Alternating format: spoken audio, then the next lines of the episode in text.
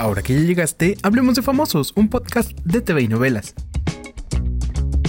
Un nuevo escándalo de abuso explotó luego de que la actriz Dana Ponce alzó la voz en redes sociales contra Coco Levi, el hijo de Talina Fernández. Pero no quedó ahí, pues ya acudió a la fiscalía a levantar una denuncia por abuso sexual y así lo confirmó.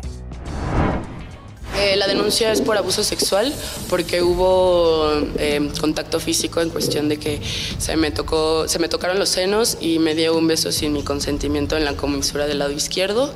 Eh, todos estos datos ya se dieron y sí es abuso sexual. Dana Ponce también se ha encargado de difundir mensajes de otras mujeres y ya suman al menos 10 testimonios contra Coco Levi, quien en su Instagram dio la cara y en un video negó todo y hasta amenazó con demandar por lo que califica como calumnias en su contra. Te invito a darle seguir a este podcast mientras escuchas al hijo de Talina Fernández. Una persona hizo acusaciones absolutamente falsas en un intento por afectar la imagen que he construido durante toda una vida. Afortunadamente, mi reputación es producto de 40 años de trabajo duro y conducta intachable.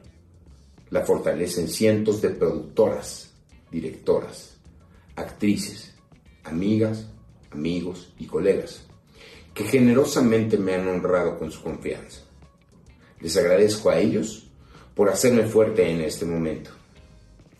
Al público le comparto que voy a iniciar acciones legales para defenderme y que la verdad se imponga sobre la calumnia.